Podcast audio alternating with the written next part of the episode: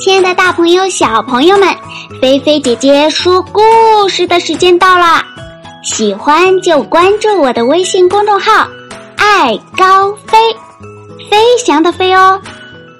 好啦，你们的小耳朵准备好了吗？故事要开始喽！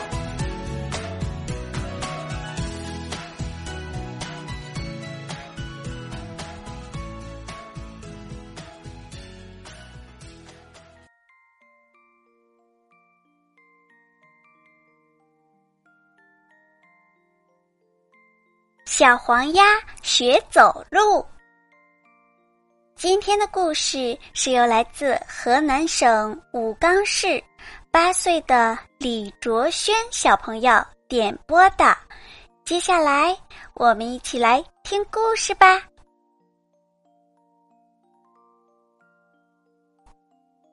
淘气猴自以为很聪明，总是喜欢。嘲笑其他小伙伴，弄得大伙儿都不喜欢和他一起玩。你听，淘气猴又在嘲笑小伙伴了。乌龟，乌龟，走走，半天还在门口。黄鸭，黄鸭，走。走，摇摇摆摆真丑，嘿嘿，太好玩了。小乌龟哼了一声，不搭理淘气猴，转头走了。小黄鸭也想转身离开，可淘气猴竟然边说边学起它走路的样子。唉，是不太好看。小黄鸭耷拉着脑袋，低声叹了口气，决定去找兔姐姐学走路。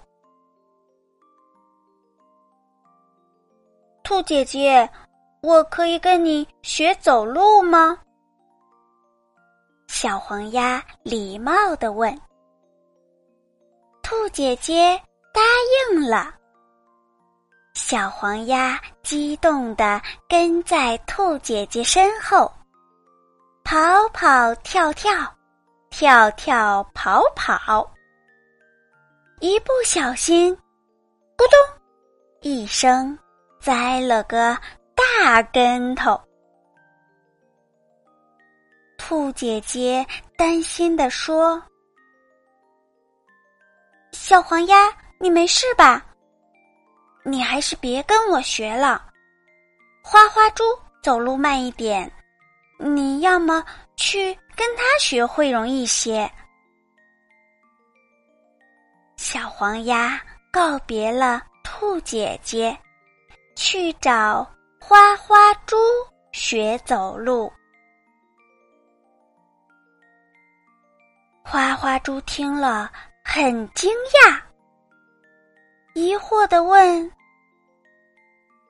为什么要跟我学走路？你不是走的很好吗？”小黄鸭指了指不远处的淘气猴，说明了原因。花花猪很生气。拉着小黄鸭，就来到淘气猴的面前，说道：“大家走路的姿势各不相同，小黄鸭可以在水中游得很快，淘气猴，你行吗？”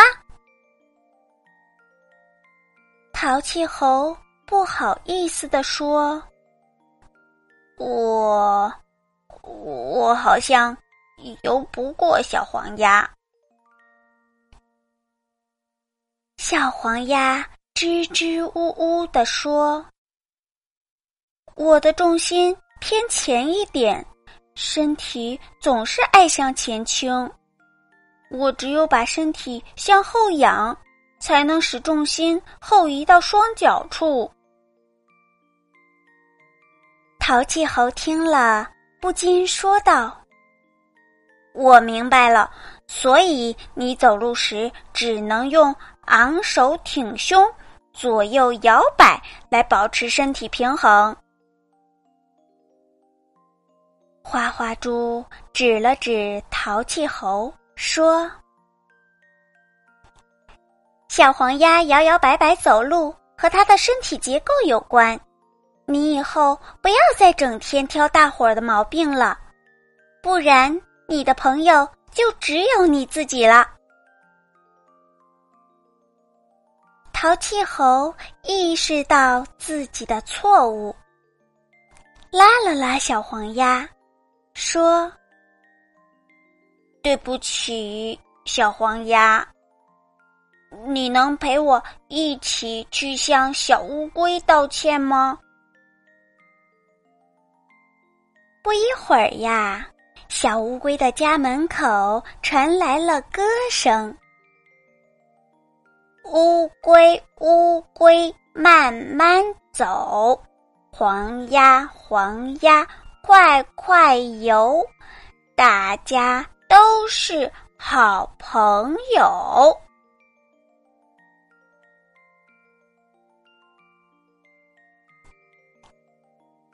好啦，小朋友，今天呀，菲菲姐姐的故事就给你说到这里啦。这个故事告诉我们小朋友，不能够总是把眼睛放在朋友的缺点和毛病处哦。我们要多多关注朋友的优点，这样的话，我们才能有更多的好朋友。如果总是抓住朋友的缺点去取笑别人的话，久而久之，我们就会没有朋友了。小朋友，你记住了吗？那我们今天的故事就到这里啦，小朋友乖乖的早点睡觉吧，让菲菲姐姐的故事带你进入。甜甜的梦乡吧，要盖好被子，不要踢被子哟。晚安，好梦。